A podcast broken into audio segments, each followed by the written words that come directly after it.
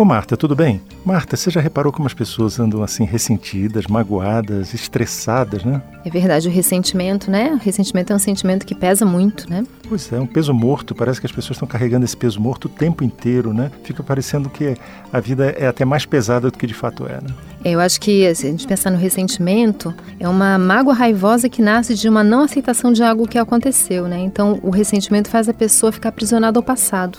E um passado que se repete constantemente, né?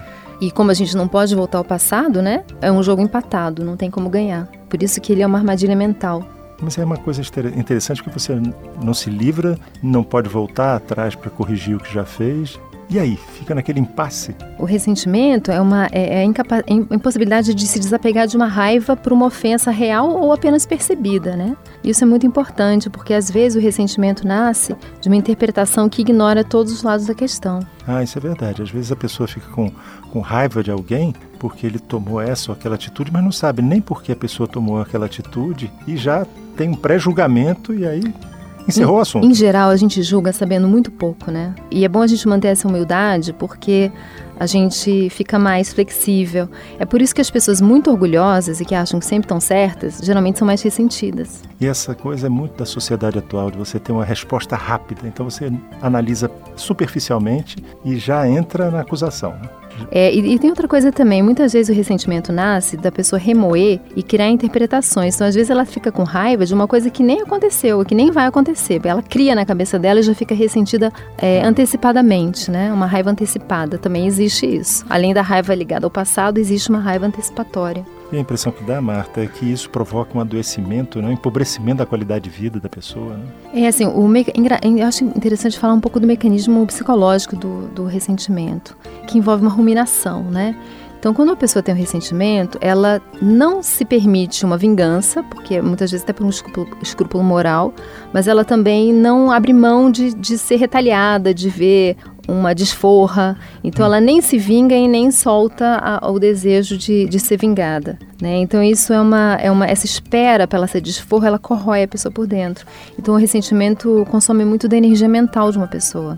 É porque mesmo que a pessoa não queira, não consiga fazer a vingança, ela fica torcendo para desgraça esperando. alheia, né? É, não é nem desgraça alheia, ela fica esperando de que de alguma forma aquela injustiça que ela sofreu, aquela ofensa que ela passou, de alguma forma vai ser reparada, a justiça vai ser feita, alguma coisa vai acontecer que vai consertar o passado, né? Então ela nem se vinga, mas também não, não, não larga o desejo de ser é, ressarcida. Ressarcida, é, né? exatamente. E esse ressarcimento pode durar anos, né? Pode durar a vida inteira, né?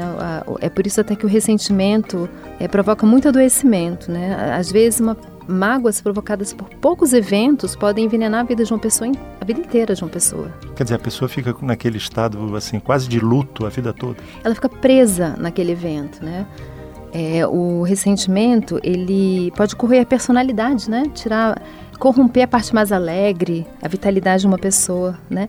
Sempre que eu penso em ressentimento, lembro de uma frase que eu já vi atribuída a Santo Agostinho, atribuída a Shakespeare, mas eu acho que foi mais de uma pessoa anônima mesmo que e a frase ficou famosa, mas expressa muito bem, que diz que guardar ressentimento é como tomar veneno e esperar que o outro morra. Quer dizer, o outro com certeza não vai morrer, e você continua envenenado, né? É, a questão é o efeito negativo para quem sente, né? Para quem sente o ressentimento. E essa tendência da gente guardar as coisas negativas, né? Às vezes a gente não. Tem pessoas que gostam de lembrar sempre das coisas alegres, mas tem gente que só gosta de lembrar das coisas tristes, das coisas ruins que aconteceram com ela, né?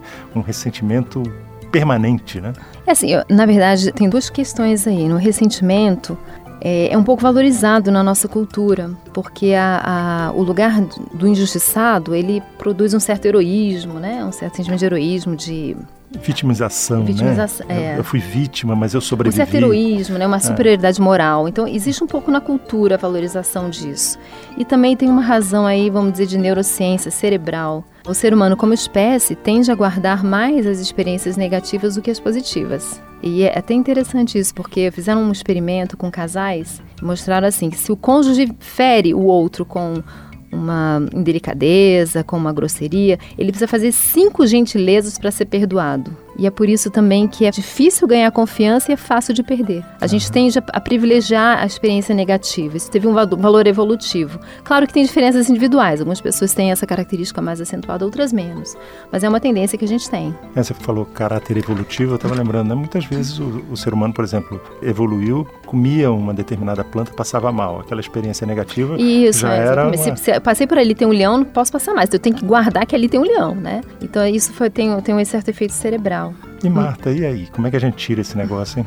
Tem uma coisa também que eu acho importante, sabe? Que são, falando dos efeitos negativos do ressentimento, eu acho que como psicóloga, tem duas coisas que eu acho que são importantes. Um, é que o, o, o ressentimento, ele cultiva uma atitude de vitimização da pessoa, né? uhum. né? Porque quando você se vê como vítima das circunstâncias, você está reforçando uma atitude de passividade. Né? E isso impede o crescimento, impede a superação. E tem pessoas até que passaram por coisas muito graves, grandes violências, injustiças, mas elas conseguem sair dessa posição de vitimização e isso favorece a saúde mental delas, né? E a outra coisa que eu acho muito importante é que o ressentimento, ele interrompe o fluxo da vida, impede que o luto aconteça. E o luto, quando a gente faz esse trabalho de elaboração do luto, a gente se prepara para se adaptar a uma nova realidade. Vou dar um exemplo para você. Aquele casal que se separa e fica com raiva um do outro o resto da vida, né? Uhum. Então fica preso no ressentimento. De uma certa maneira, aquele luto pelo casamento, pelaquela pessoa, nunca se completa. Então você passa o resto da vida preso àquela pessoa pela raiva. Então o luto não se completa, você não tem uma libertação. Então, de uma certa maneira, aquele casamento é eterno, né? Pela uhum. raiva, né? Então é muito importante. O, o ressentimento impede o luto, né? E tem uma porta de saída, Marta? Tem sim. Eu acho que a porta de saída é, é o perdão, né? Mas isso é um assunto longo. E tem uma coisa muito importante também: o ressentimento. Para a gente extirpar o ressentimento, tem que ser por inteiro. Uma vez eu ouvi uma comparação com uma farpa, né? Se você tira uma farpa que penetrou a pele mas você deixa a ponta da farpa, aquela ponta pode inflamar e vai doer. Então o ressentimento é como uma farpa, tem que ser retirado inteiro. E aí a gente entra nas várias formas do perdão, né?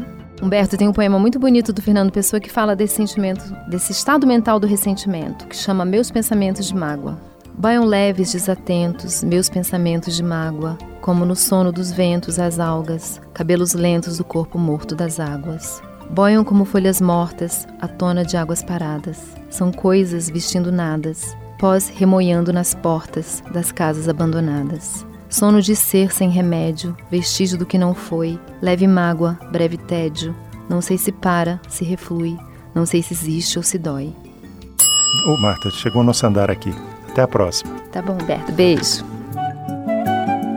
Você ouviu Conversa de Elevador com Humberto Martins e a psicóloga Marta Vieira.